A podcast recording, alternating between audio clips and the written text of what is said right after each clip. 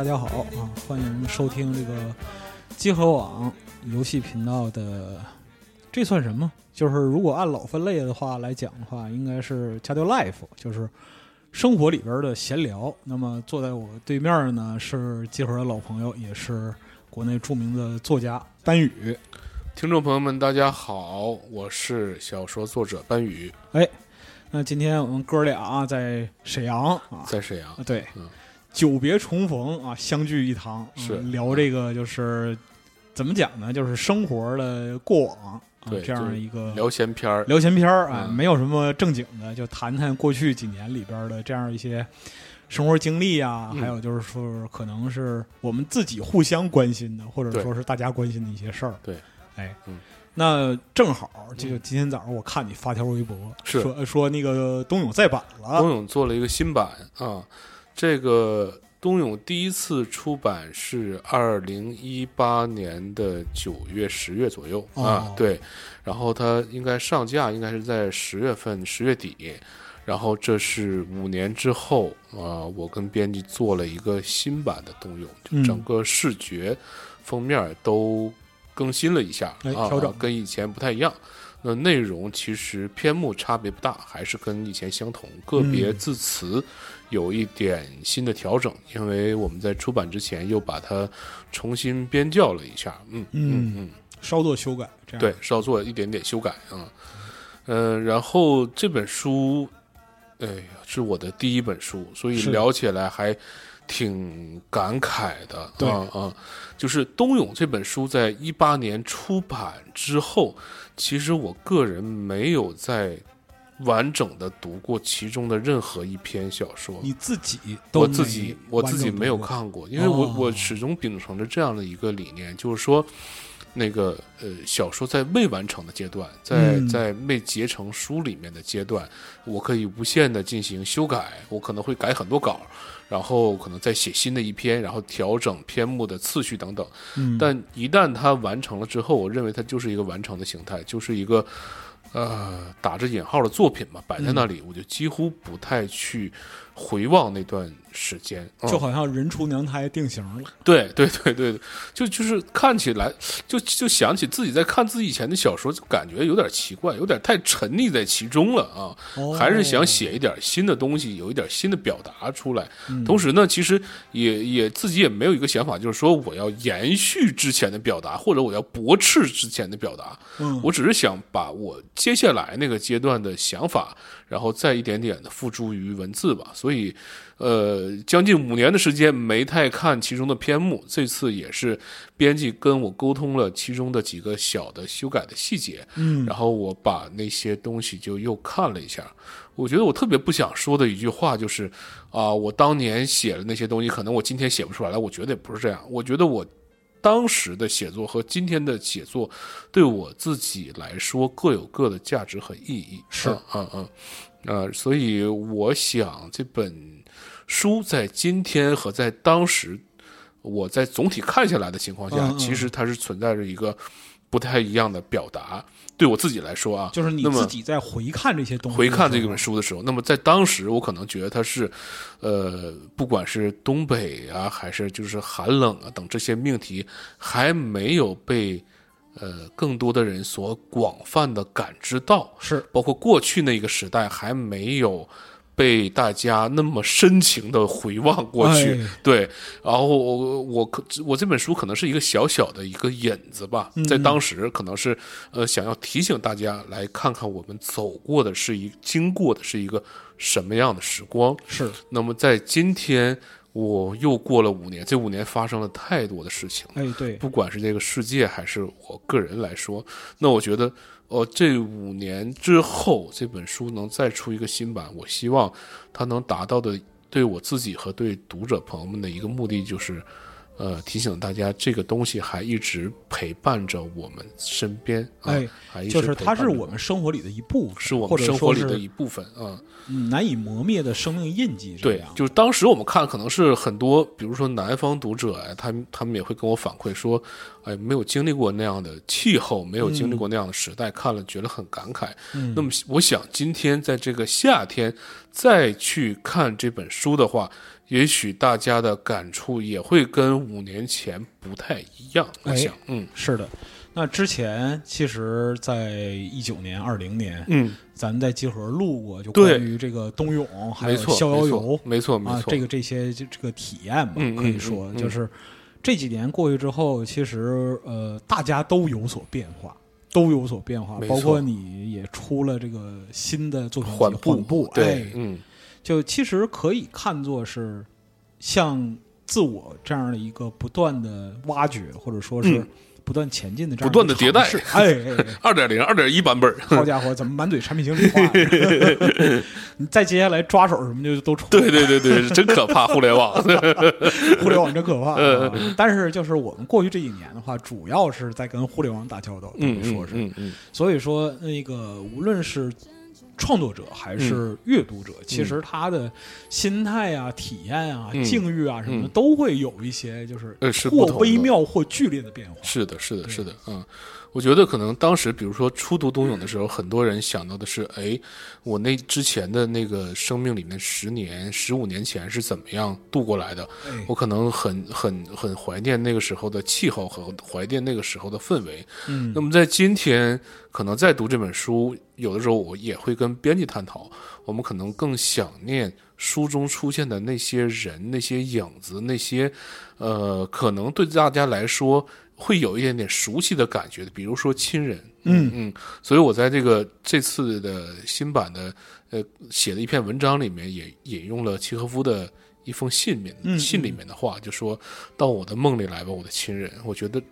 在今天五年之后，确实过去显得更加遥远的同时，我们好像也在梦里把那些东西看得更加清晰了。嗯是的嗯是的，就你引用的契诃夫的这段话，嗯。对于我来说、嗯，是特别心有戚戚的。是的，对，因为今年啊，咱们不说这个冬泳再版的事儿，今年给我最大的一个嗯。震动，或者说是心灵上的就创伤，嗯，是这个你作为文学策划的嗯。漫长的季节。漫长的季节，哎，这个就是真是给我伤着了，我就必须得说。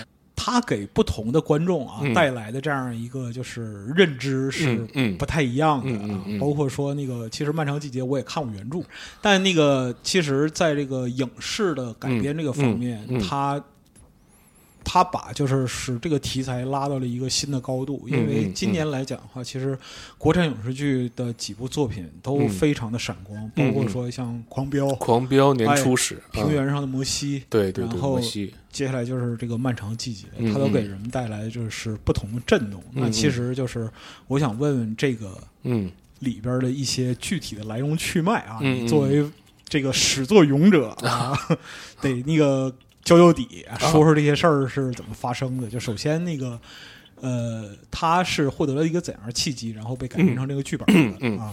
这个大概是这样的情况，可能是在二一年的夏天的时候，哎，然后我之前就认识这个呃导演辛爽和制片人卢静，也是他们之前一起做的那个。我认刚认识他们的时候，他们刚做完哦《隐秘的角落》，但是那时候《隐秘的角落》还没播，还没播还在进行哦后期。对，然后那时候那个辛爽觉得我的小说挺有意思，然后有一个机会我们就。呃认识了一下，辛爽本身也是东北人，啊、是就我小说里可能讲的一些场景啊、一些人啊，他会特别熟悉啊、嗯啊，然后就聊得挺开心的。但之后接触不算太多。那么直到二一年的时候，卢静制片人卢静联系我说有这样一个项目，想让我来北京跟他们聊一聊，一起看一看这样的项目嗯啊。然后我就去了趟北京，我在北京待了一段时间，然后就接触到了这个故事。啊、哎那么这个故事在最开始的时候和最后的呈现，其实无论是情节上还是整个呃呃整个营造的氛围和情感上，我觉得还是跟我想象中的那样不太一样，就差别比较大。整体、嗯对对，当时最初的可能还是一个挺挺呃挺酷的、挺冷血的那样的一个故事，嗯，就讲述的这个沈墨的。我觉得那他的那个那种复仇的那个比重会相对于大一点，就是那个女主角。嗯，那么后来就完全被导演辛爽改成了一个时代剧。嗯嗯，是的，对，但必须得呃爽门高度推崇导演辛爽，确实是他把那些文字上的东西转换成了一种。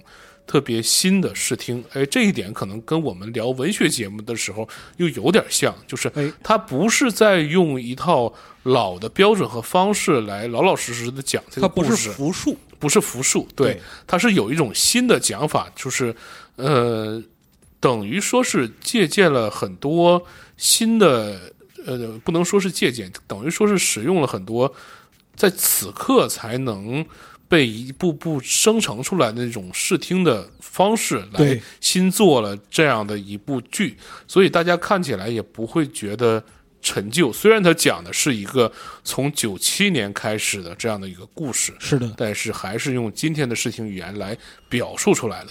那么我加入了这个项目之后呢，因为我对这个项目很感兴趣，是因为看见了原作里就有很多呃生活场景，就是是跟这个案子本身没有关系的情境啊。啊然后，然后当时导演辛爽也跟我聊过，就是想把这个剧我们做到最后的时候，想给大家一个感觉，就是让大家忘了那个案子。嗯啊，就是那个案子是怎么回事已经不重要了，或者很多观众，大部分观众在剧集播到一半的时候就已经能猜出来那个结果是什么样子，嗯嗯，所以那个案子本身不重要啊，不重要。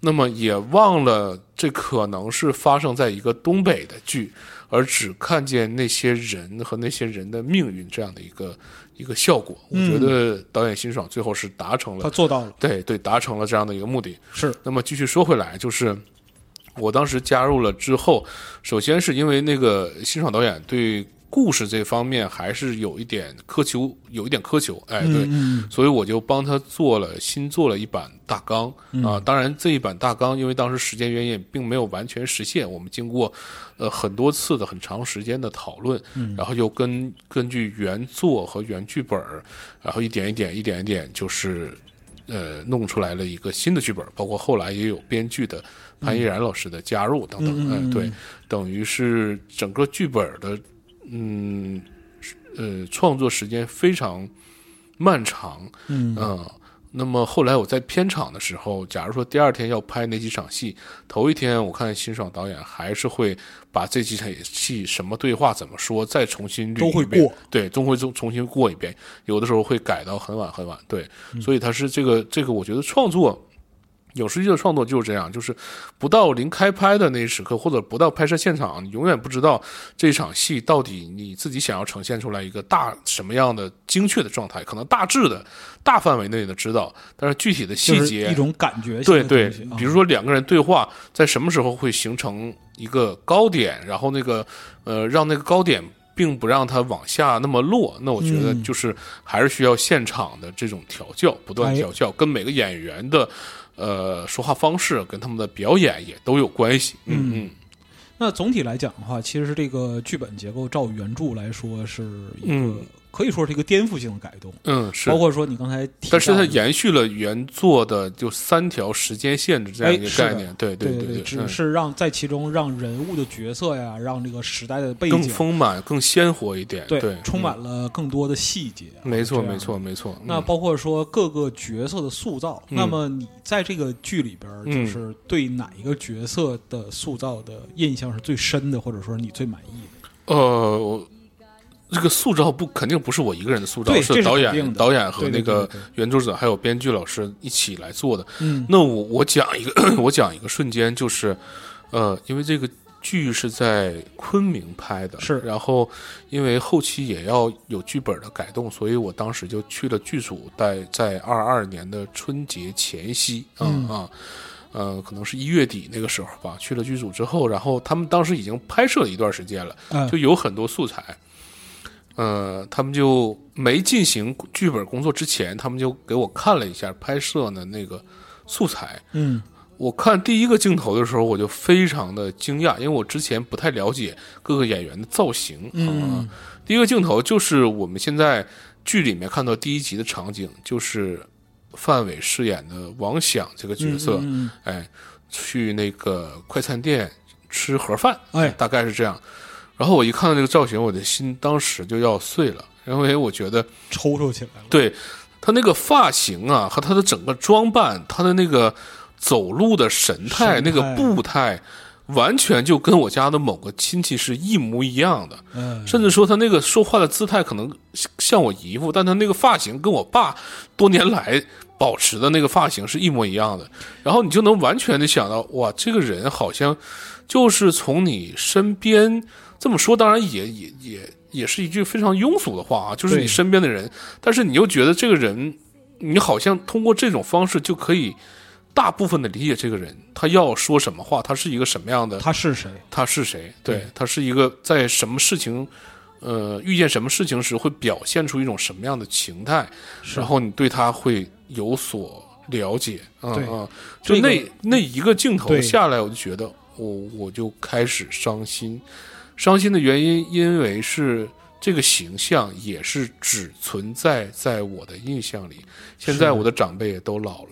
对嗯嗯是这样的，就包括说你刚才提到的这样一些细节，嗯嗯，就是他的发型像谁啊，他嗯走路姿态像谁，他的整个气质像谁。嗯但是我们，呃，这里边不是有说地域指向的意思啊，但是嗯就是经历过辽宁的那个时代的，嗯然后就是一个工人城市、嗯工业社会的这样一个状态的每个家庭都有一个这样的男人。对，包括宫彪，就是秦昊老师饰演这个角色，对对对，彪子。嗯，彪哥叫彪哥啊，叫彪哥，彪子是你叫的吗？哎，确实，对不起，对，包括彪哥这个形象，就是绝对是每个家庭里面的那个形象是都有一个这样的人，也会有，对有，这样的一个人给人感觉就是很像。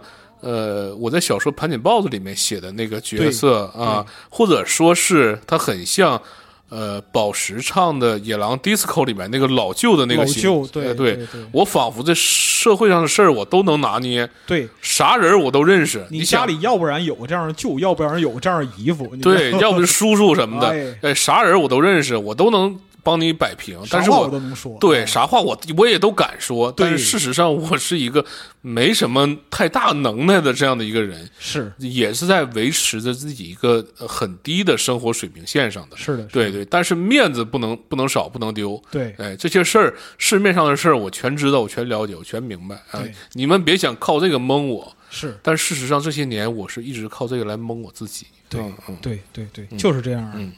就是所以说，这个里边对于演员的这样一个要求，其实还是对对很对高的。对，那你像就是范伟老师，范伟老师、秦昊老师。他们都是沈阳人，所以我觉得 都是东北人，所以我觉得他们耳濡目染，对这种形象就是掌握的特别精准。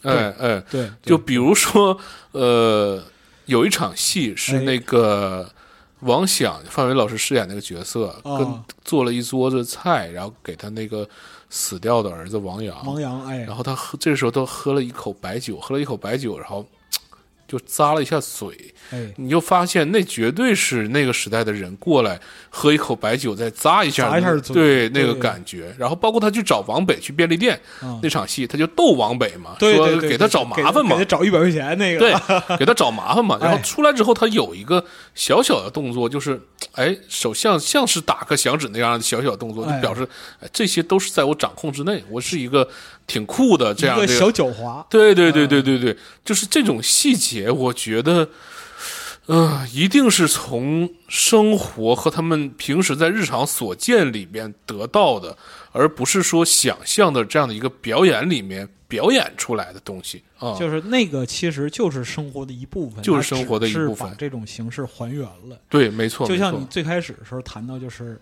第一个镜头打嗯动你，或者说是嗯。让你的情感嗯。有所共鸣的时候，嗯。其实对于我来说也是这样。嗯嗯嗯，就我看这个剧的时候，就是第一个让我感到就难受的不能自已的这样一个镜头，就是这个王想嗯。去那个司机之家、快餐店去吃饭，嗯。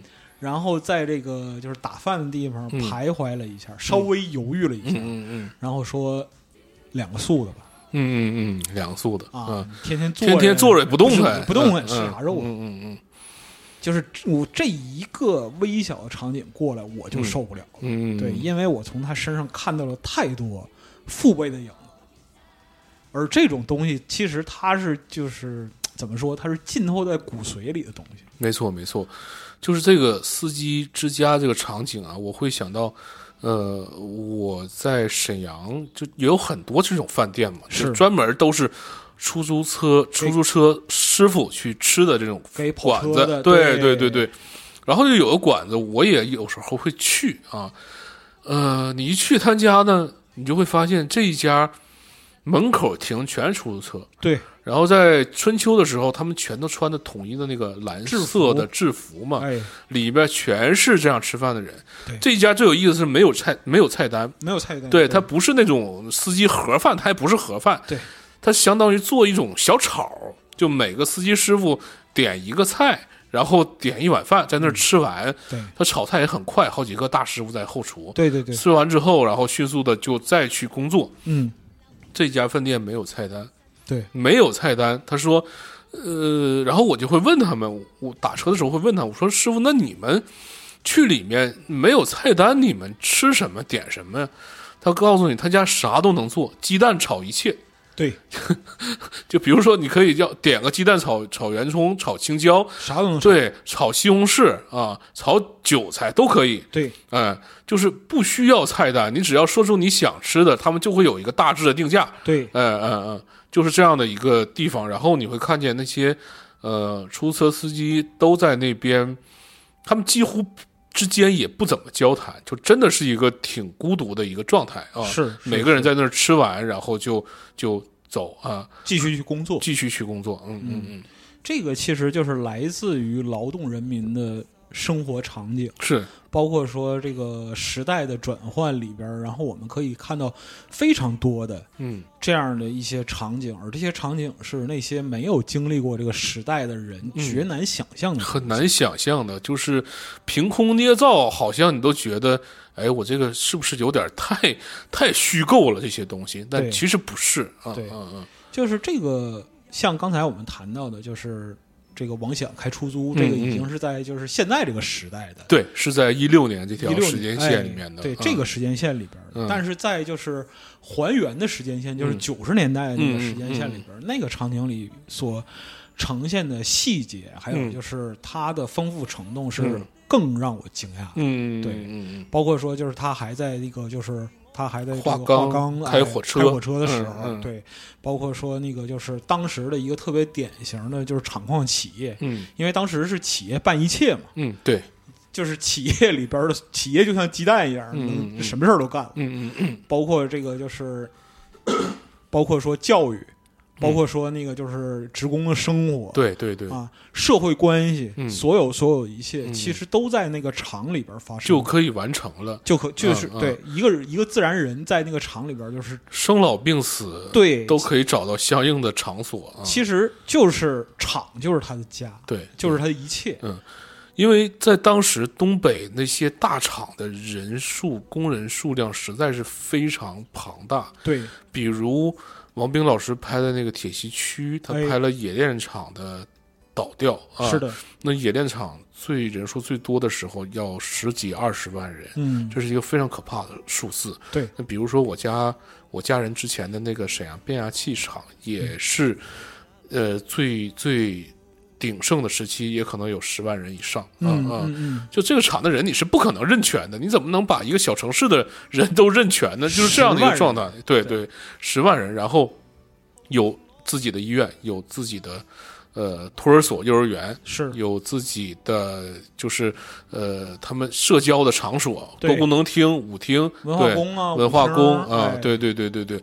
然后几乎你的一切的生活需求、精神需求，有自己的图书馆什么的，对对对都可以在这里得到部分满足。是哎哎，那么当时就是除去这个封闭的内循环之外，大家对于社会上其他事情的认知是很难打开的。就也很有限。也很有限，顶多是什么呢？我记得我家人当时讲过，就比如说这个这个他们班组里面有六七个人，嗯有六七个人，就有一个人脑子活络，就出去做了点生意啊哎啊，然后他就会给大家讲这个生意是怎么做的，我为什么要做这生意，那已经是他们能接触到这个社关于这个社会其他部分的一个极限了。嗯，就在九十年代、九零年到九五年嗯这个这个时刻，大概是是这样。然后大家会都觉得这个事儿好像不那么靠谱。虽然我们每个月在工厂里赚的钱有限，但这是一个稳定的东西。啊这个东西其实用一个词儿来形容，就是这个词儿其实里边封装了非常非常复杂的嗯东西，但是这个词特别简单，嗯，叫正经工作。正经工作，对对哎对，什么怎怎么正经的呢？什么叫正经呢？对，嗯就是我觉得现在这个大家都想考公什么的，是不是也在 想要这样的一份正经工作？是真的很正经啊！确实对啊对对对。包括说这种就是思潮延续，其实在东北一直都是这样。对，我觉得这里面其实是有一个历史背景的存在的。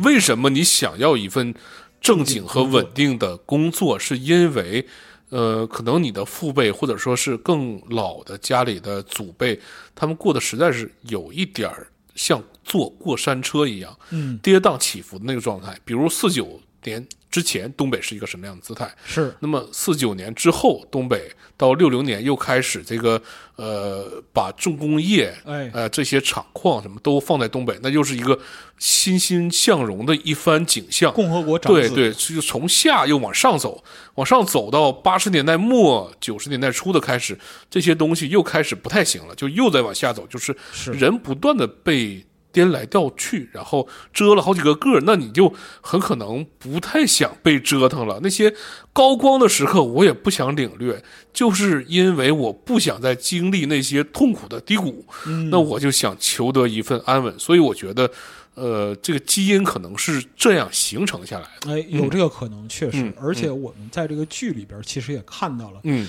就是人物的角色啊，他们的命运其实都是在这个时代的狂潮里边对。被颠来倒去，颠来倒去，啊，然后你自己，你发现你是不由自主、无法控制，甚至有的时候，对，那比如说，呃，这里面王想那个形象在对他的儿子王阳的时候，王想一直是我根正苗红，对吧？嗯？然后，那你得进厂啊，我儿子得进厂，这是一份稳定工作。对，虽然风声已经传过来说这个港商跑了，厂子要不行了，厂要黄，对对，然后那边已经好几天不开炉了，那这化钢厂怎么可能倒闭呢？这不是天方夜谭吗？对他来说是，这个东嗯西其实是一种信仰。一种信仰，一嗯种信仰。对，所以在他们那个阶段，你让他们一下一一下子扭转这个信仰的坍塌，是非常恐怖的一件事情，是是完全不能接受的这样的一件事情。嗯嗯嗯，而且就是这个东西，它相当于一种怎么说呢？是一种就是思想上的烙印对，啊，就等于说我的生活秩序嗯从来都是这样，嗯，怎么会有一个我完全不能理解的力量导致这种秩序崩塌呢？是嗯，然后这就是你看当时剧里面导演也表现的很好，就是两种扭结的力量。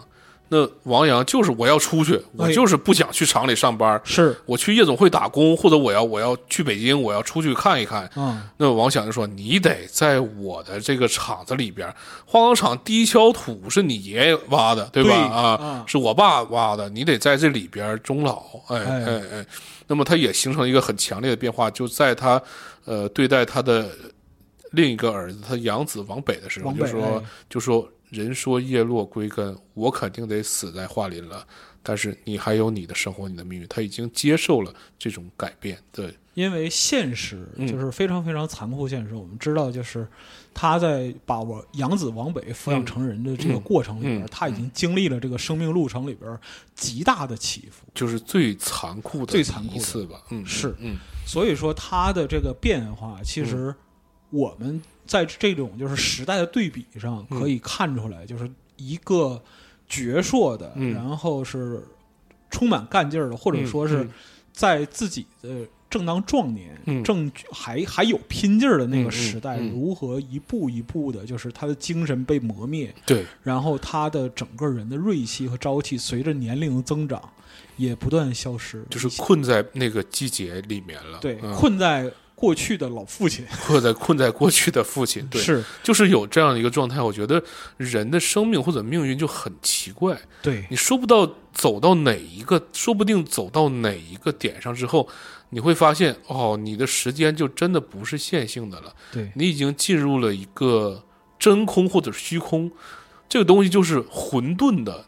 然后你进入之后，你不知道这套真空这条路，这这个混沌的这一团雾气到底要走多远，你甚至后来感觉不到你在里边行走，你就是一直困在一个思绪里面。我觉得这个这个东西可能，呃，可能会在一个人二十几岁的时候出现，但是也可能在一个人四五十四五十岁的时候出现，这个都是说不定的事情。就是它可能会出现很早，但是它形成一种现象，形成了一种现象，大概是在四十岁之后。比如说现在的我，你知道吗？对对对对对，就是它会给你带来一种就是亦真亦幻的感觉。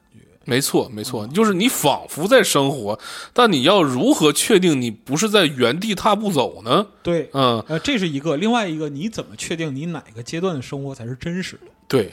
那对于王想来说，从王阳去世，哎他不接受这个事情开始，那他的他就进入了另一种生命时间啊。对，嗯就是你可以看到啊，嗯在整个的这样一个漫长的过程里边，嗯，他其实是把自己的思绪和知觉闭锁了。闭锁了，对。对但是另一方面，无法闭锁的就是，实际上物理的时间还在往前走，他也确实老了。而且现实啊，它就是这样，嗯那它就是这样。包括说，你看彪哥是吧？没错他的这样一个变化，嗯我们会为他的呃生命的历程里边的一些事情感到唏嘘，但嗯这就是现实啊，朋友。嗯，你看他在中年的时候还在强调的，我是分配过来的大学生。哎，哎，对他还在强调这一点。那他，我觉得他有可能他的漫长季节的开始是从呃职工大会打完架之后，对。那他就开始进入了他的这样的一个漫长的漫长的时间里面。对。嗯就像我们看到的每个人，其嗯。实都会有这个，就是自己的这样一个闭锁的这样一个阶段或者过程，也都会有这样一个标志性的事嗯，件。没错没错。队长也是，是吧？嗯是啊是是就里边所有无论男女，嗯所有出现的角色，都在这样一个过程里边，或者说是时代的考验，或者说是命运的捉弄嗯里边，然后经历了这样一个时段，因此他们的生命才显得如此的漫长。嗯，对。那这种漫长，我想有的时候也不完全是一个呃消极的负面的词语。对对，对我觉得有的时候这种漫长反而是这些人对于自我的一种保护。是的，嗯嗯嗯。是的，那么这种保护其实是一种非常强烈的对于外界时代变迁的一种抵抗。对。那不管你怎么变，你可以把我变老，但我的心还记在二十年前我儿子是怎么死的这件事儿上。是的，嗯，他们有一场很精彩的戏，就三个人在烧烤店里面，哎。对那场戏，然后马德胜就说啊：“，我九七九八年，我二十年前就告诉你了，他是自杀的。”然后王想就说：“我儿子不可能自杀，我了解我儿子，那是我儿子。嗯。对对对，就是我觉得这个状态那是一场非常非常激烈，但非常激烈，嗯、但是又非常克制的矛盾的爆发。是是是，就是其实就是两个人对于真实、对于事实的认定不同，而导致他们对于自我、关于未来的时间的想象是不一致的，完全不一致，完全不一致的。对对，嗯包括说，呃，如果说呃系统的看过这个剧的朋友，你嗯其实可以，我没有特别系统的看，嗯因为我不敢深看。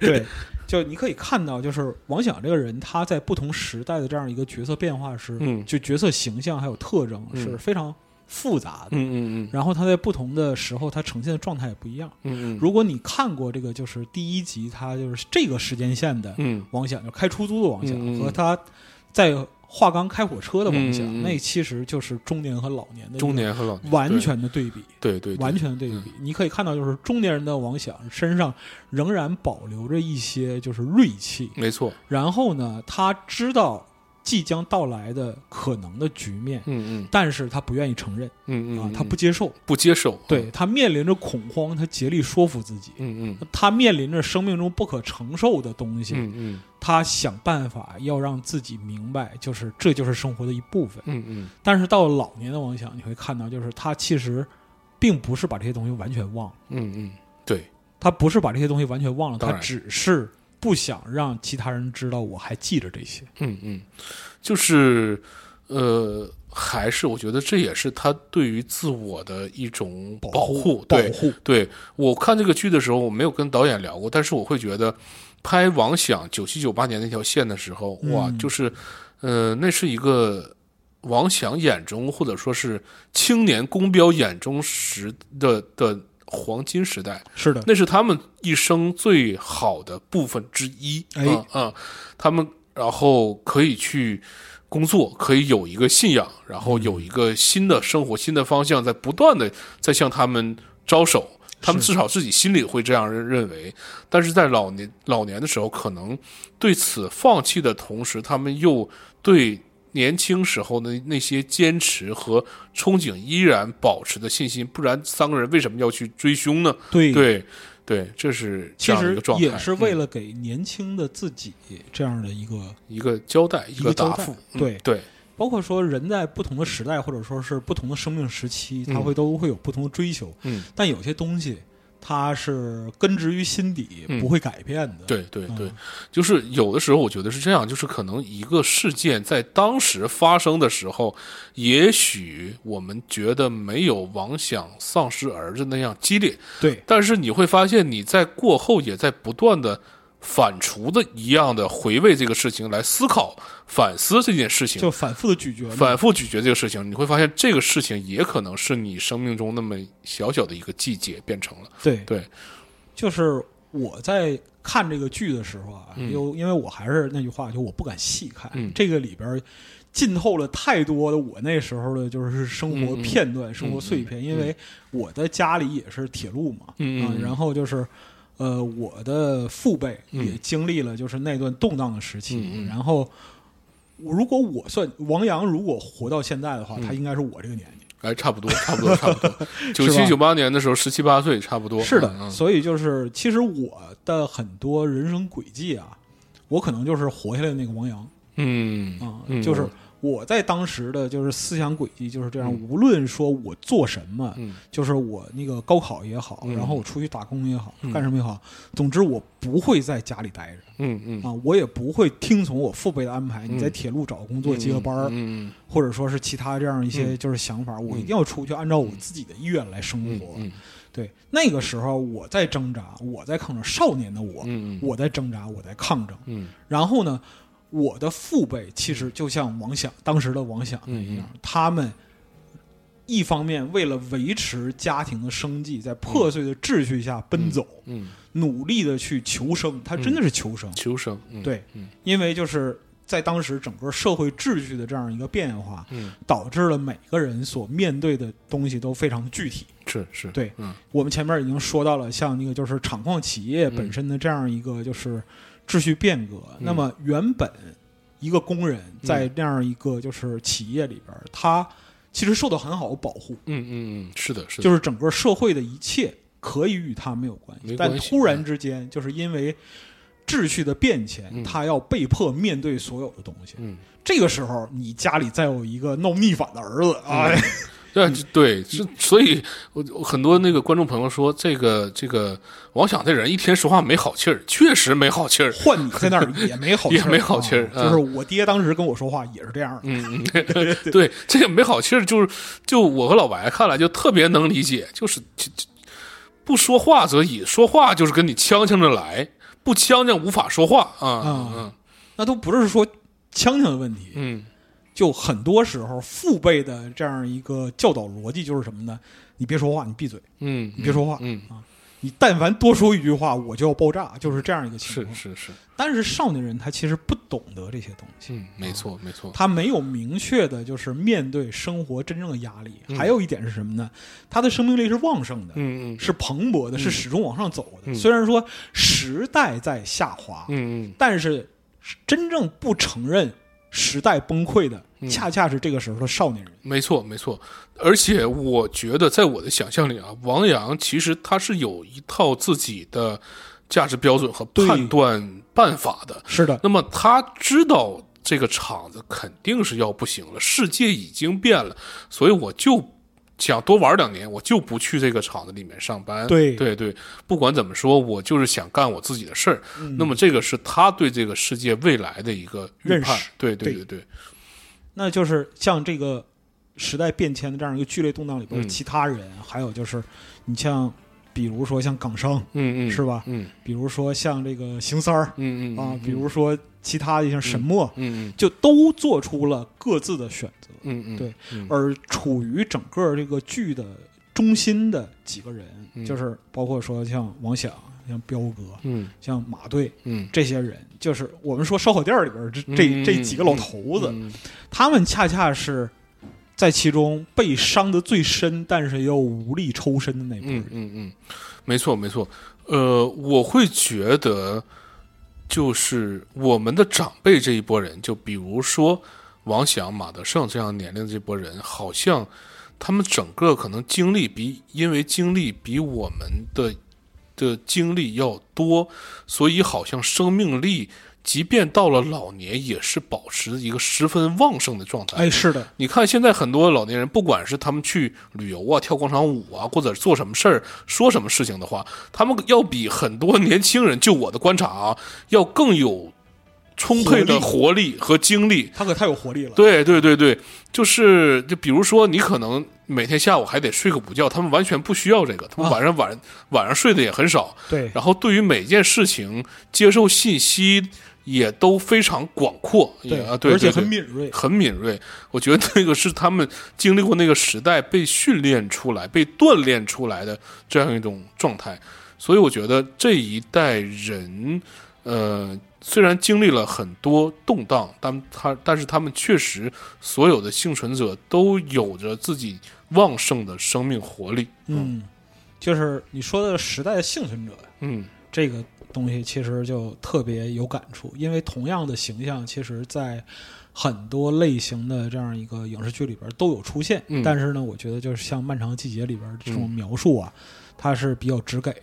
嗯同样的，你看像之前，呃，《钢的琴》，啊，钢的琴张猛导演的，对对对对，里边也出现了就是嗯类似的这样一个形象，它可以被认为是一个时代留下的这个人文遗产吧，对对对，可以这么说。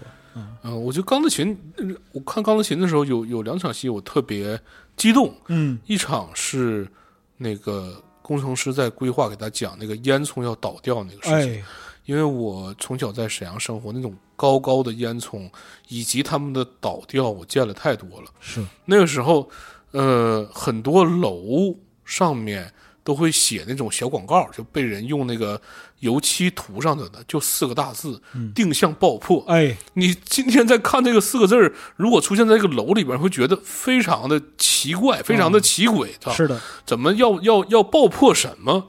然后在当时，就是所有的楼啊、建筑啊、烟囱啊，其实他们都需要嗯等到弃用的时候，要进行一个这样的一个处理。啊、对对对，嗯，那么确实这些定向爆破的声音在不断的在这个城市里面响起啊，不分白天昼夜，而且很多时候他们是无声的那种无声爆破，然后你就会看见这个沉默的巨大的建筑物一点点的倒掉，那是一场我。觉得很心痛的这样一场戏，再有一场让我觉得很心很就是那个其实是一场葬礼。一场葬礼，对对对对，就是一场葬礼。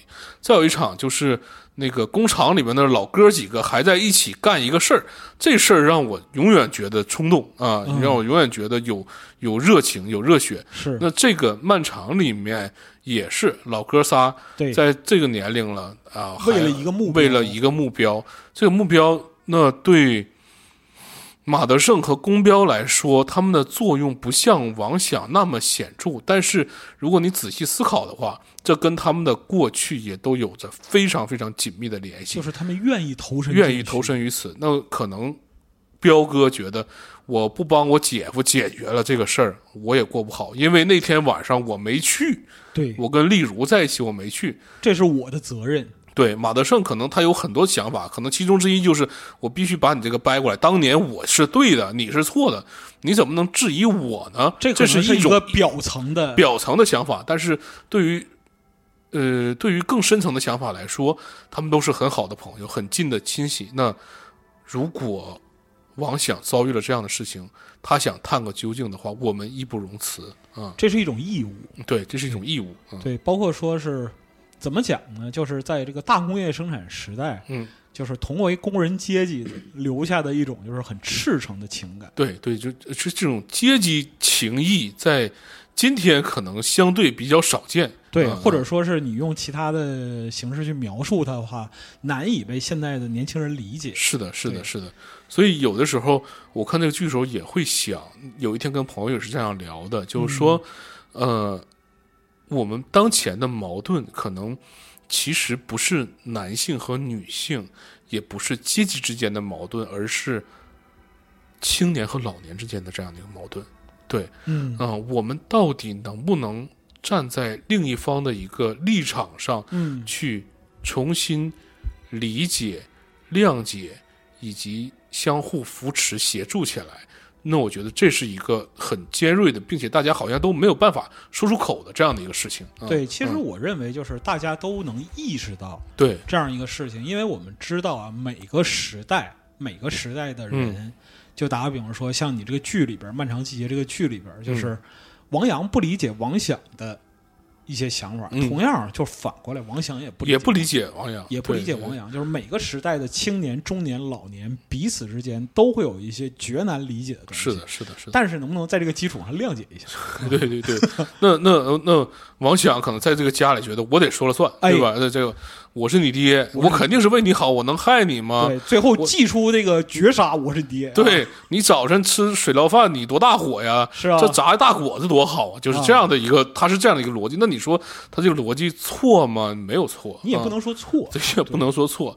那他去看王阳去写诗啊，嗯。还想指导两句啊，吹起小喇叭，哎。打滴打滴打，那就是他的这个时代，我尽力了我这个时代的审美，嗯。和我觉得这样的合辙押韵的才这才叫诗。对对对对对。对对。那这个这个矛盾点其实冲突点其实是无数的，在两代人之间。对。嗯，但是呢，就是时代的压力又促使两代人之间没有这个谅解的空间。没有谅解的空间，这是我觉得这个是王想的一个心结。对嗯对啊，呃，你看他最后还在说你那个躺在那个冬天的河水里面，呃，深秋的那个小凉河桥下，这多冷啊！嗯，这是一个父亲非常伤痛的时刻啊。对，就是你可以感受到那种痛切，痛切，痛切，这个是嗯植入骨髓，可以说是植入骨髓。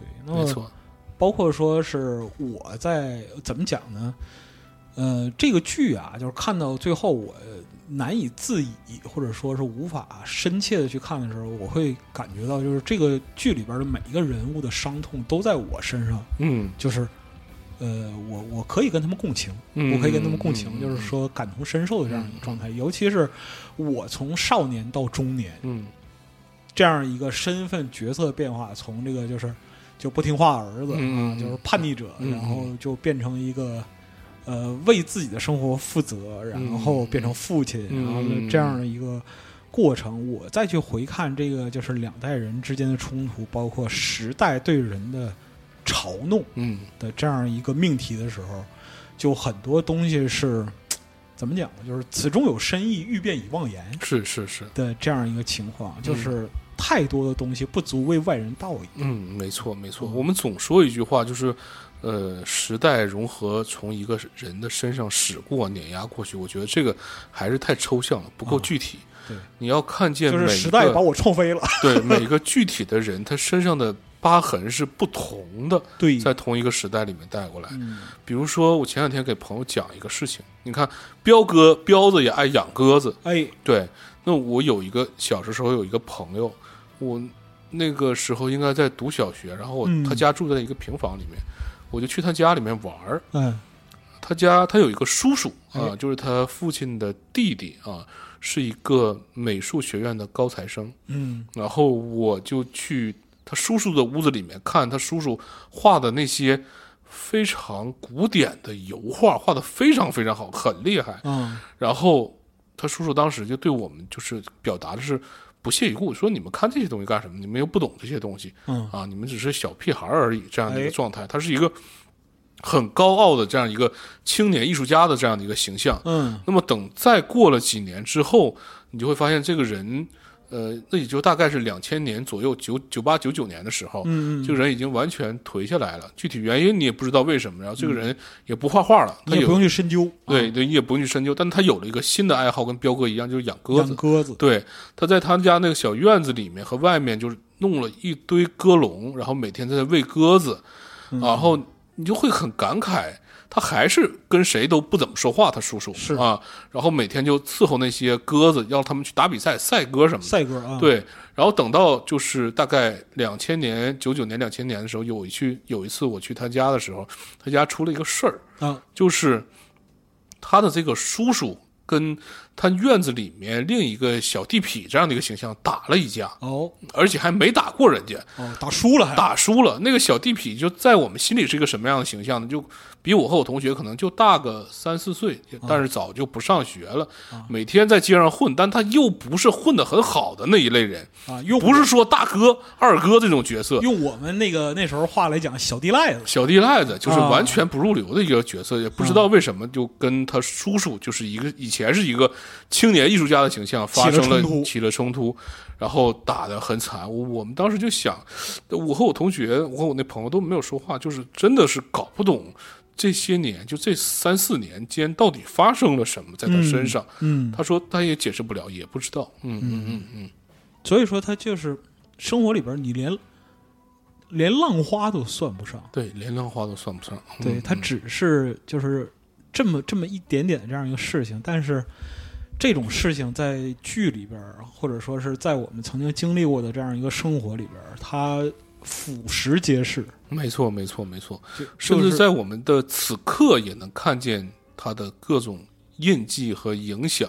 对比如说那个，就我之前也讲过，就是沈阳两个六十岁左右的老人老同事啊见面之后，然后问的第一句话都是：“你退休没？啊，你啥时候退休啊？”对，就是退休是他们人生的一个重大的节点，哎，就是退休之后，我到达这个年龄了，然后我又交了足够的这样的保险、养老保险、社保，哎。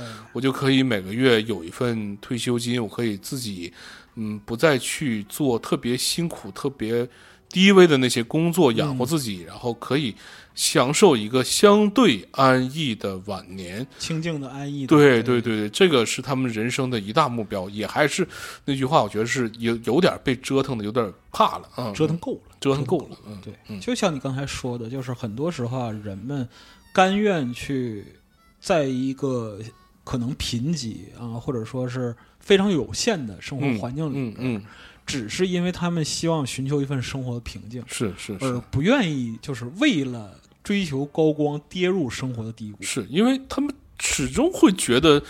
呃，就我从我父母那个角度来看，他们始终会觉得自己的生活是岌岌可危的，在对九十年代的时候是这样，非常危险。啊、对，非常危险。就是呃，因为你是一个工厂的职工，哎，你比如说你是个车工，或者说你说你说你是一个油漆工什么的，你并不具备太多了除了你本职工作之外的社会生活技巧、社会社会技能，对。或者说是，而嗯，再就是离开工厂这样一个能让你的技能有价值的地方之后，这个人相当于赤身裸体的面对所有。对，比如说我我是在变压器厂里给大型变压器缠线圈的，对，那请你告诉我，如果我这份工作丢掉了之后，我在社会上能干什么呢？除了出卖我的体力之外，对，我真的有一份专属于我的技术工作可以做吗？其实是不存在的。对嗯对，嗯一个是这个东西不存在，另外一个就是当时的这样一个时代状况也嗯导致了，就是大量的优质的劳动力，嗯它其实，在就是赤身裸体的面对时代浪潮的时候，嗯，他也无法找到自己的定位。他是没有自己的底牌的。对嗯他没有牌、嗯啊，所以说他就只能这样。嗯这就像那个第一集里边儿，就是那个彪哥说啊，嗯姐夫以前开火车的，对对对对，对。你你以为你拿了一手很大的牌，牌面上很好，对。但其实等到接底的时候，你发现你在最初已经 all in 了，你已经把自己都推进去了，对，或者说是你已经没有牌跟人再再继续打了，或者说你以为自己是棋手，对。但其实你连棋子儿都算不嗯上。是是的是的是的，嗯嗯。这个就是时代给生活在每里边的每一个普通人的这样一个、嘲弄吧。嗯，可以没错说是没错。对那当然也可以说，在这样的时代里面，有很多人得到了新的机遇。对呃对对，对，有很多人得到了呃，他们自己属于他们自己，重新寻找到了自己的价值。对，这个也是一定的。嗯，是嗯但是这个过程会非常的，就是包括了很多试错没错。啊、会付出很多成本。也许就是说，有些的过程的成本，对于一个个体来讲，他是难以承受的。嗯，他是无法承受的是的，是的，比如说王阳，他就付出了过高的成本。没没错，没错，对，对王阳就是这样的一个形象，就是，呃，好像我觉得所有人可能看王阳，我觉得看一些评论呢，也说他什么恋爱脑什么什么这个那个，但我觉得不是，我觉得不是我说我这必须得说一句，嗯就是说嗯你说恋爱脑啊，嗯是用这个时代的观点没错套他，没错，没错，没错。那其实我们再回头看来，他有一种混沌的纯真在里面，是的，这个是很动人的。我觉得这个也是他能打动沈墨的一点，就这个人真的是纯真到几乎透明。啊对啊，而且就是他的那种情绪的表达或者说是传递嗯啊，其实他只有就是他的生命里只有两个东西，就是黑和白，是是，他没有灰，他没有中间段，他因为他的纯真，所以他会被邢三儿耍，对对对，所以他会就是遭遇一系列的这样一些嗯问题。嗯嗯嗯，那么就是他对于生活的认知，他不像他的父辈那样复杂，嗯。或者说是你像王想，他还会强撑，嗯。他还会维持自己的这样一个面子，他还会有计算，有自己的小聪明，嗯嗯，只不过是为了在现有的秩序下维持这样一种平衡。是。但是对于王阳来说的话，就是如果不让我获得希望，我的生命里就只有绝望。嗯，就包括他被抓的那一场戏，哎在厂里哎被抓的那场戏，嗯，我觉得那场戏，王阳是对王翔很失望的，因为你明知道邢三儿在给我下了个套，哎，然后你在所有人面前，为了维持你自己或者维持整个所谓的虚假的大的秩序，对，你要我道歉，是的，而这对于王阳来说是不能理解和接受的。对。嗯，对。但他在他那个年纪，他也不需要去，不需要去这样，对。他不需要去接受。他是年轻人，嗯。他有勇气，或者说是有他认为自己有足够的力量去嗯追求他自己嗯想要的东西，没错没错，这才会导致他的悲剧。是是是，嗯。这就是他在这个时代里边我们说的啊，他付出了更多的成本，嗯。以至于就是是用最珍贵的东西，然后怎么说呢，把这个剧串起来了吧？是的是的是的。那嗯那同时还有一个形象就是傅卫军，哎，那傅卫军这个形象，大家很多人都喜欢，就是纯爱战神。我看网上 管他叫，确实确实是当时那个我我很多，我觉得呃，我们年轻的时候都会喜欢古惑仔，很很酷，然后啊很能打，哎，然后这种这样的形象。嗯但是你要仔细想的话，出来混他几点啊？对对对就是那个手硬能打小弟多啊。对对对，但是你要你想想象的话，就他也是一个时代悲剧下的这样的一个产物。啊是的，嗯，它是完全游离在整个那个这个呃学校体制之外的这样家庭体制之外的这样的一个人，他是在福利院长大的，哎，对，也没有被人领养什么的。对，他的其实世界上的唯一的亲人就是他的姐姐沈墨，他的就是家庭关系或者说社会认同，嗯，其实是就是缺失了非常大的一块儿。没错没错。如果不是当时的这样一个秩序，就是我们说在那个就是工业社会的秩序还在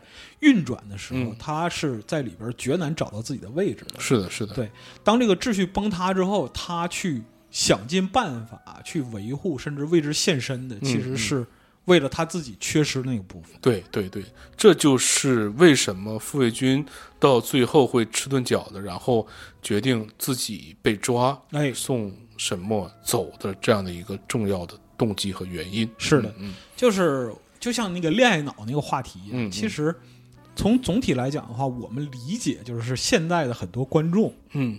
用自身的观点，嗯，去那个套那个就是剧中人物的表现，嗯嗯嗯。这个东西其实无可厚非。嗯。但是呢，他的动机，然后他的一些事情的成因，或者说嗯。看到的现象，嗯。往往就不是这样，嗯，往往不是这样的。对。我觉得这个大家还是呃，这个真的无可厚非，就每个人会有一套理解这里面人物的逻辑，哎，但是在这个逻辑的背后，我还想说的是，其实这些角色也是活的，他们也有自己的逻辑啊，对对对啊，他嗯，要不然为什么呃，宫彪会去这么多年一直跟姐夫来来往往？对，他是有自己的情谊追求和自己的想要为之献身付出的东西的存在。是的嗯啊，这是一方面。另一方面来讲的话，就是每个人的动机呢，其实我们除了他个人的这样一个性格，嗯。然后他的成长环境、他的特征之外，也不能忽视他与时代的这样一个特别紧密的关联。对。包括说你像沈墨的选择，嗯，嗯。沈墨的一些选择，嗯。他做出了一些决定，可能就像那个辛爽导演嗯。他那个想那样，就是在整个剧里边啊，到这个中间啊，观众认为这个案子其实已经不是很重要了，嗯，对对对。对但是就是沈墨在其中其实还是起到了非常非常重要的作用，决定性的作用。嗯对。对。我觉得，呃，沈墨这个形象就是我好像能说的不是很多，因为嗯。我对这样的一个跟我不是同一性别，而且又有这样经历的一个女性形象，我觉得我无论怎么说，好像也都很冒犯。是嗯，嗯对。但是我觉得沈墨的形象在我这儿依然是很动人的。对动人的不在于她的外表和长相，而在于她也为自己跟王阳的感情这么多年付出了很多东西，对也为呃自己和弟弟之间的这种情谊以及他的那种反抗，对他也真正做到了这一些这些。嗯、是，就是他也是一个在不断的挣扎、不断的反抗，而且他面对的这样一些困难，或者说是那个。就是生命里边的这样一些障碍会更大、更沉重、更残酷。是的，嗯。嗯所以就是本身来讲的话，你像那个漫长的季节啊，其实我最开始看到这个剧的标题的时候啊，嗯。就是第一反应就是雷蒙德·钱德勒，啊啊，对，就是对他就是漫长的告别，对，就是就是嗯这样的一个想法。但是这个名字是怎么来呢？是嗯来自于我当时写的一个小说的名字啊。嗯那个小说的名字从哪儿来的呢？就是我我我在写那个小说的时候，一直在听日本有一个乐队叫 Fishman，嗯，Fishman 有一张全长唱片叫 Long Season，嗯，我觉得翻译过来应该就是叫漫漫长的季节。嗯，所以我就把我的那个小说的名字定为《漫长的季节》。那个小说讲的呢，跟这个剧有一点相似的地方，就是讲一个女孩照顾她生命生病的母亲，嗯嗯这个母亲是得了一个绝症，是没有办法治好的。然后医生就跟她说，说这个病可能能维持一到三年，最多三年。嗯然后她就她就他医生的意思意思是说，三年之后你就可以解脱了。啊，然后他就想，这三年到底对自己意味着什么？是就如同一个漫长的季节一般，是嗯冬天还是夏天？我这个三年，我要如何定义生命里面母亲和我同时被困住的这三年？嗯对对，所以我觉得这是我那篇小说和这个剧里面，呃，一些暗合之处吧。嗯，有一个共同点，但是我体味到的共同点啊，这个嗯属于说是读者或者说是嗯。那个观众啊自作多情了，嗯就是漫长的季节和漫长的告别嗯。之间的一个关联嗯。啊，告别就是死去一点点。嗯，对，告别就死去一点点啊，这个雷蒙德·钱德勒写的就是告别就是死去一点点。是。那么我们在漫长的季节里边看到的是一个死去的过程，是对一个慢慢死掉的过程，一个慢慢死掉一个过程。但是在人在死之前啊，嗯他总是不甘心的，嗯嗯嗯嗯，没错，他总会是不甘心的，就是这样的一种情愫，让这个剧本身所蕴含的就是时代的悲剧情节，被拉升到一个非常高的高度。是对那个里边那个漫长的告别里边那个主角马修吧，好像、哎他还有另一句话，他说：“我是一个没有家的人。对，”然后你会发现这点好像我们在看这个剧也是这样，这几个人都是变成了慢慢活成了一个没有家的人。是，啊，宫彪也从他的家庭里面离开了，跟黄丽茹纠缠这么多年。那马德胜他的你妻子不如说，彪哥是一直没有家，对对他对。他和丽茹在一起那也不叫家，也不叫家，可能也不叫家。对，那马德胜养了条狗叫小李，哎 对对，我当时那什么，我就是我跟我媳妇儿一起看这个剧嘛，嗯就是马队管那狗叫小李，嗯啊，然后我当时第一反应就是他肯定有个下属叫小李，对，哎，他这个这个这个没错，完全没错。第一反应就是嗯。我当时第一反应就是他当时肯定有个下属叫小李，对，嗯，对。嗯，那那王祥也是，他渐渐活成了一个没有家的人。他的家是他后来又自己新建出来的，他跟王北的关系，而这几个人同时又都失去了华刚和华玲，一点点失去了这个家园。，对，嗯。就是包括说你像王想的，就是之前的家庭关系、嗯。啊，后来的关系，后来的关系那是他粘贴出来的。嗯，对，那个不是说是形成了稳固的家庭关系，嗯嗯。那是他为了为让自己活下去，嗯嗯，他粘给自己粘贴出来的这样一个关系。没错，确实，包括说他和外就是那个就是他妻子去世之后，然后就是他的一些就是说外边这样一些沟，你可以看到就是他内心里边就是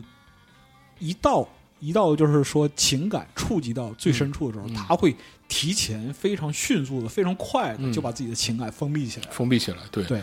对，那王北确实是也是他后来之所以能活下来的这样的唯一的一个支撑。希冀和支撑。啊、对。对，那就包括说他，如果说一个家庭里边一个人的存在只是为了另一个人能活下去，嗯，能起到就是这样，只起到这样一个嗯工具性的作用，这个事儿其实对于双方来讲都还挺难受的。挺难受的。就是所以大家在一直在看那个前面，呃，很多王想和王北之间的戏的时候，都会有这种别别扭扭的感觉。对，很疑惑，这种别别扭扭的感觉，你感觉这个王北这个孩子好苦啊，好像永远在王想的心目里也无法取代他哥哥王阳的那个位置。对。但其实他是很乖的一个孩子，他是很好孩子，对，是很能理解他父亲的这样的这样一个人，但是他就会有有有有挫伤的时刻，比如说，哎，说那个呃吃吃饭说，我明天要去北京，先收拾一下东西，嗯然后又掏出了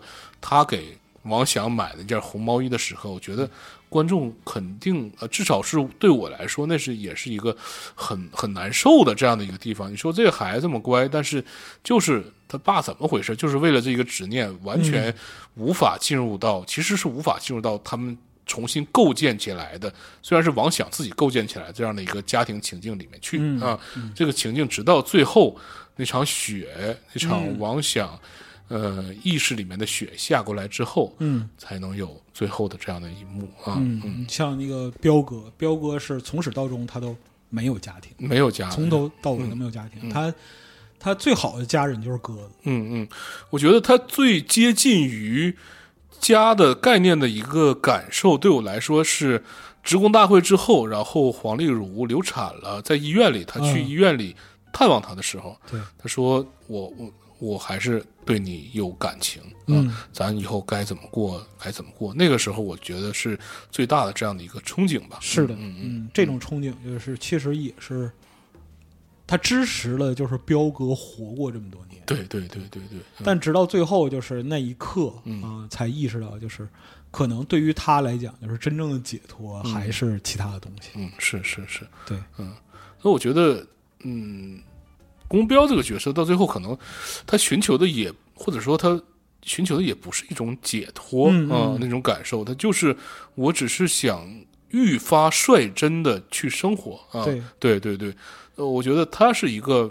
嗯，真正的保持了一种本心，而且没有太被没有太被外界所改变的这样的一个形象。嗯对你像就是说职工大会这样一个就决定性的这样一个嗯命运的转折，嗯就是对于王想来说，嗯这个命运在职工大会之前就已经注定了。对，对，但是对于彪哥来说不是，不是不是，其实不是，但是他做出了他的选择。是嗯。啊、那么呢，他这样的选择，也就是导致了他后面的生活，他也承受了这些年的生活是如何如何度过的，而且他也嗯嗯接受了这种生活。是是是，嗯嗯。就是在整就是经历了他的这一整个生命历程之后，再回过头去看，就是彪哥之前的这样一些表达啊，嗯，其实我认为他还是挺享受的，是是。他，还挺享受，他挺我我觉得对他来说都没什么问题，啊没什么问题，没什么问题，就是他是很乐呵的在里边，嗯嗯啊嗯。然后就是呃马队就比较执念了，嗯嗯，对嗯对，，他会有很，其实他也是他的某些境遇在和彪哥有一些类似之处，嗯。但是呢，同时又又与这个时代的轨迹嗯不可分割啊，所以说这是最后老哥仨是，会一起做一件事儿的一个嗯动因吧，嗯可以这么说。我觉得马队这个形象有几场戏，我觉得是很被触动的。他嗯好像他内在的矛盾要，呃，比别人更丰富、更多一点、更复杂一点。对对对对对，嗯、比如说他去追打沈栋梁在大棚里面那场戏，哎，他明知道我是个警察，我不能打他，我不能，我也，知道他都干了些什么恶心的事儿，哎，我没忍住，我打了他，然后我知道我从此我要犯了错误，那我到底能不能打？他很纠结这些问题的呃之中的时候，然后他在那个朱局的那个那个茶几呃办公室的茶几上、嗯。看见自己的脸，我觉得那一刻他是他在想的，也许是我还能不能认识我自己，我到底是一个什么样的人？哎，我自己的职务到底赋予了我什么？嗯什么是我超过这个职务的？什么又是我内心里想要的？而且而这个职务没有赋予我的那些部分，对，所以他最后决定把这些衣服、这身这身警服脱掉，脱掉，哦，哎，穿着一身秋衣走。我觉得那真的是一个复杂而决绝的时刻，别牛逼的高光时刻，是是那是马队特别牛逼的时刻，因为这个里边啊，就是有一句。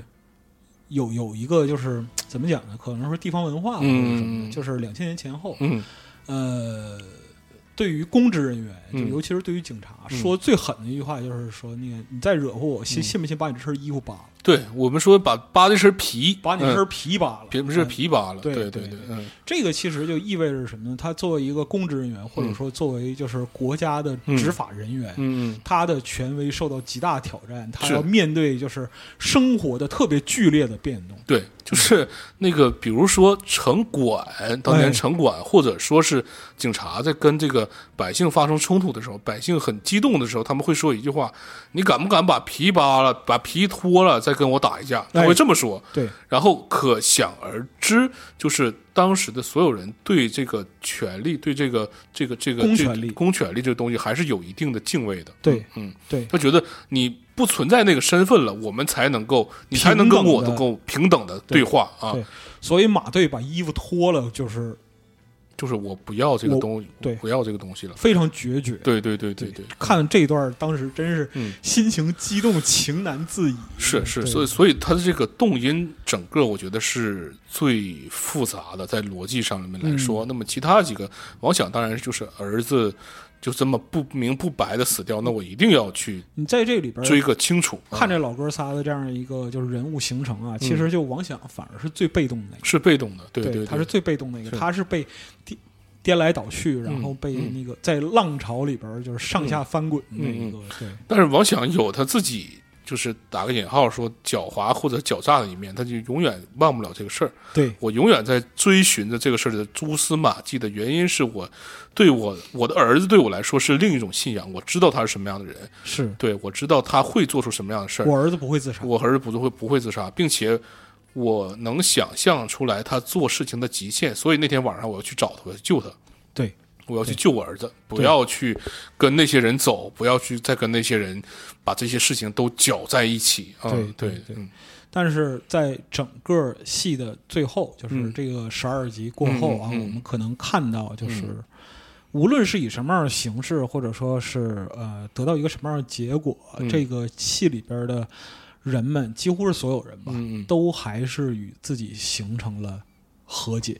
嗯，对，我觉得算是，或者说是一部分人的和解吧，对对对嗯对这样子就是，嗯我觉得这个在我自己看来啊，嗯就是作为一个观众的角度看来，嗯，这种和解是一种很艰难的达成，非常痛苦。非常痛苦。就原因之一就是我们除了和解之外没有任何办法，我们要去操，你这话，你这话说的也太残酷了。就是对我我们除了和解之外没有任何办法。就是我们要去呵斥谁呢？我们要去再去攻击什么呢？你发现那些都是虚空，都是都是倒空的历史，你甚至都不，你甚至都没法自己打自己。对，都是逝去的时间。对，我我我除了接受和和解之外，呃，那也是我们当然接受和解也是我们的一种承认和抗争啊。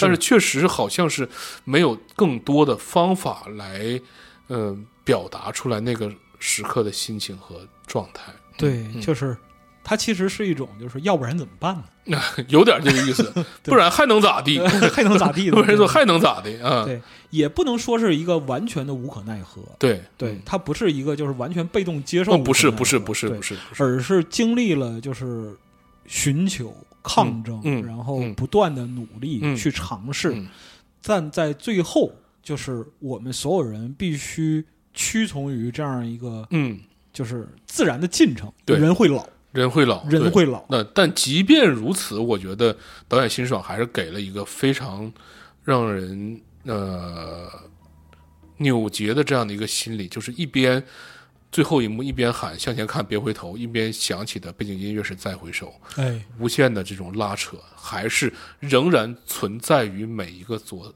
角色的心中。生存在那一那个时代，或者是。说是，呃，他也是最就我认为最后那一幕，其实他一方面来讲，他给剧里的人准备的；另一嗯。方面来讲的话，也是给每个在那个嗯观看这个嗯作品的观众嗯嗯准备的，嗯。就是向前看，别回头，他是我们在时代里生存的人嗯嗯，所必须具备的这样一个能力。对对，而且我觉得这个形象，你细想一下，就是跟本亚明他描述过柯利那幅画那个历史天使的形象，嗯它是一个反过来的东西。历史天使是风暴吹向我，我好像那个天使好像在做一个迈克尔·杰克逊那个太空步一样，啊我看似在朝前走，其实我是在不断的被吹在后面。嗯，但是我们这个剧里面，我觉得不是这样。这个剧里面是我们不是看似在朝前走，我们是无可奈何的被风暴吹着朝前走，但是我们一直想要回头看一看，嗯我们的来路是否是一种确凿的存在？我们能不能一步一步的认识到自己是如何成为今天的自己的？是的。嗯。对，所以就是有句老话嘛，讲说忘记历史就意味着背叛嘛。是，嗯，就如果说我们连自己从哪里来、经历过什么嗯，都被忘记了的话，或者说是不想去面对的话，那其实也就没啥意思。这确实，嗯对。嗯。而只有能回头看，然后记起过去发生了什么，你才能够往前走。没错，没错，没错，嗯。所以说是这个剧啊，其实还是辛爽导演，然后嗯。包括说是那个编剧老师，对对对对，没错没错。对，也包括你，啊我 对贡献微乎其微啊啊！我主要是是站在一个观众的视角，啊还有就是是那个剧里的演员，嗯。啊范伟老师、秦昊老师等等等等等等，对对对就是说大量陈明昊老师，陈明昊老师，对对，对于这个就是角色的把握以及就是动人的演绎，极其动人的演绎，嗯嗯嗯，对这个就是功不可没，真的是功不可没。就是范伟老师一塑造那个形象，就是我看那个剧的时候，嗯。我看这个剧的时候，我看范伟老师出场，嗯。啊，我转头看一眼我爸爸，嗯。啊，就 真的是，真的是，就是就两个人的身影就重叠了。嗯，就是好像从那个时代里边走过来的人都拥有了同一种的基因，对我嗯。父亲今年就快七十了嘛，嗯。啊，他是那个五五年生人，嗯。然后都嗯快七十了，然后就是那你跟这个剧里面描述的那个年龄其实是差不太多的，对，是包括跟王阳的年龄基本上都是一样。的。我就是说嘛，就是不要脸说一句，就是说我就是王阳，你知道吧？我就是王阳，就是喜欢写诗，啊喜欢打响指，喜欢打响指，哎，来那个，哎，对对对对，确实就是这样。但就是我他的生命停在那个时候，就是嗯。我、就我很不要脸的活到现在、嗯啊，类似于这样一个情况。然后包括说呃，更多的我们前面也谈到了非常非常多的关于父辈的影子，然后他们这个嗯时代里边所面对的抉择。但是就我老爹不喜欢看这个。嗯，看不了是吧？他看不了，嗯。他比我还看不了，嗯。我都没法细看，他比我嗯看不了。嗯。就是他看了这个，他看到我在看这个剧嘛，然后他从旁边经过，嗯。然后说看啥呢？我说看一个戏，然后朋友写的，然后嗯。那个就是新出，现在挺火的。嗯。我说爹看一眼那个就是那个剧的氛围，嗯。还有就是那个范伟老师啊、秦昊老师那个嗯，塑造那个形象，他就看了几秒钟，马上他就进屋去了，说我不看这个，我看不了这个。啊，他都没说我没看不了这个，就是不看，嗯。我不看这个，嗯嗯。他就进屋了。嗯，我我也完全能嗯理解您父亲就是对于这样的一次回望是一种如何不想面对这样的心情，就是一种精神上的拷打，可以说是。这个东西。其实我后来跟别人形容过这样一个事儿，就是嗯。咱们俩在录今天这个节目之前啊，我很少，嗯。我几乎没有跟其他人嗯谈过，就是说我这个剧，我对这个剧的感受。嗯嗯，对嗯嗯因为这个剧对于我来讲是什么样的？就是你看到打个比方说一些战场实录，嗯啊。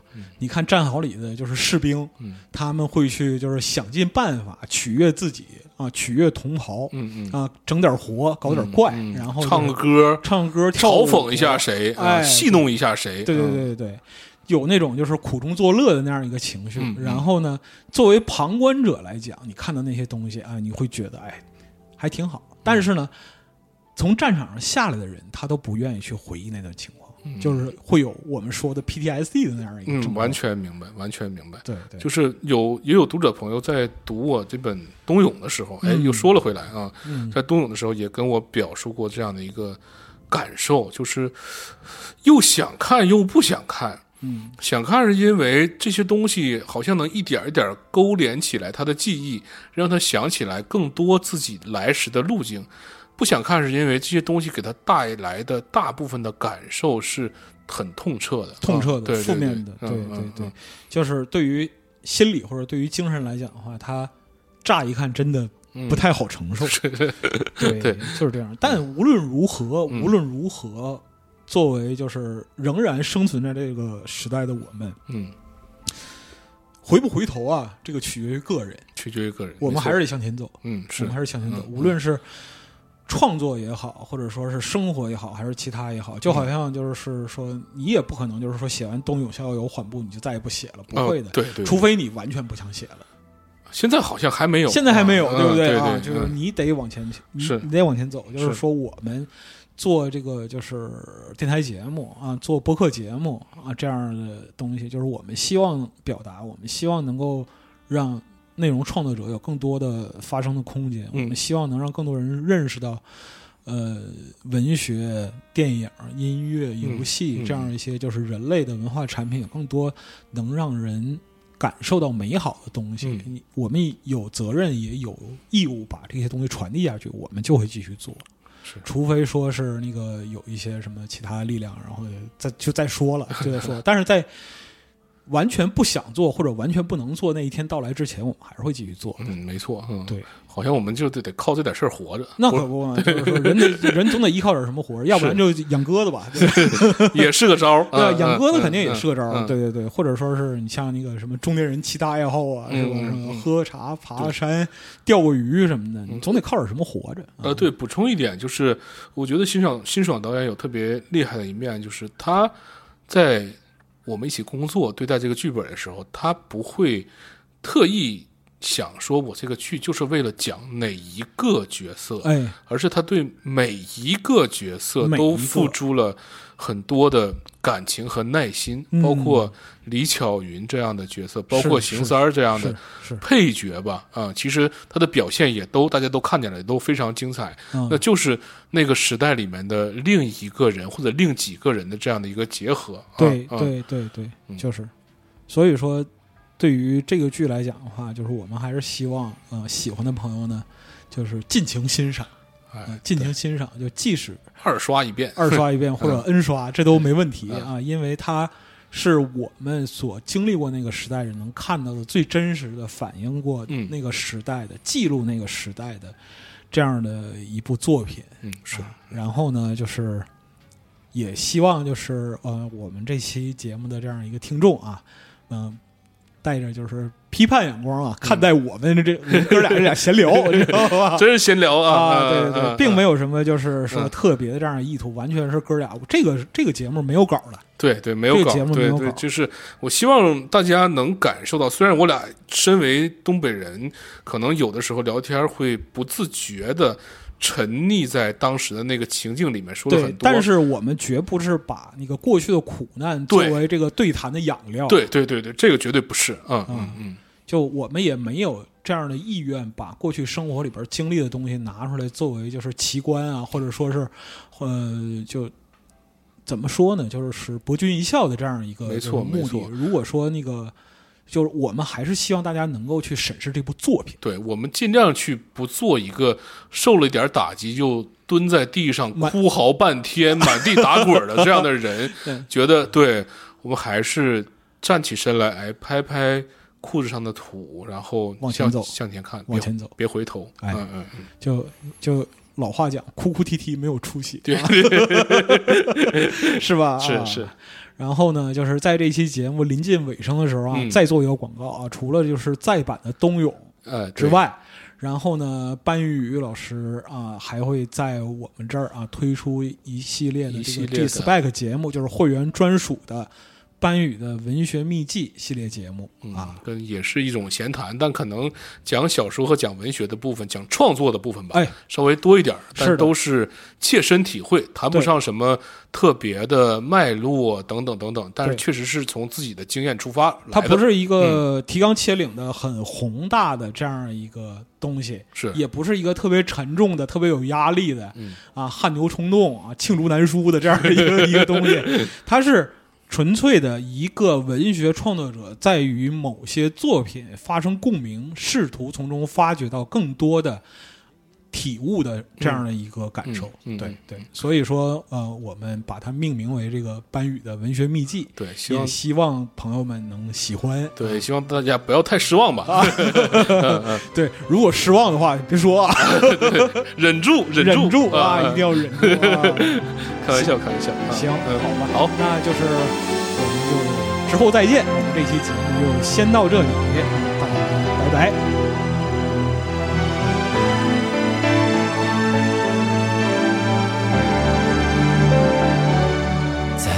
回首，背影已远走。再回首，泪眼朦胧，留下你的祝福，寒夜温暖我。不管明天要面对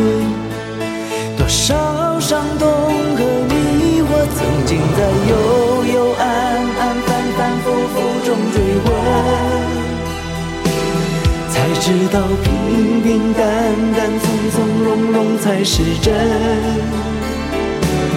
再回首，恍然如梦；再回首，我心依旧。只有那无尽的长路伴着我。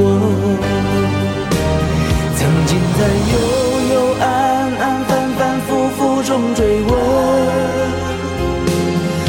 知道平平淡淡、从从容容才是真。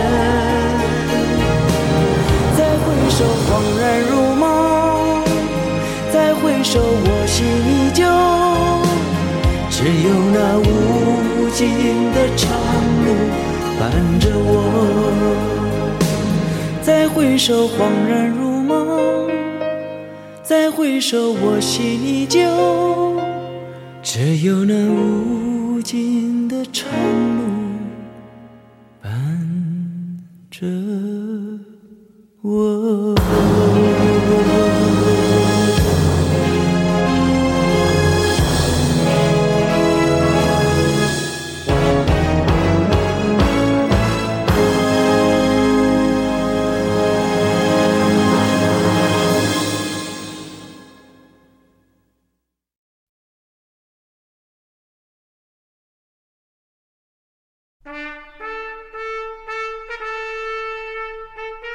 百部电影串联百年音频故事，从导演、片场到演员，从技术发展、社会进步到时代背景，用娓娓道来的讲述，为您构筑一部人类电影的历史画卷。《流浪地球》系列编剧杨志学老师主讲的百部电影极简电影史，现已登录集合，立即加入 G Pass 会员，畅享纵贯百年的电影之旅。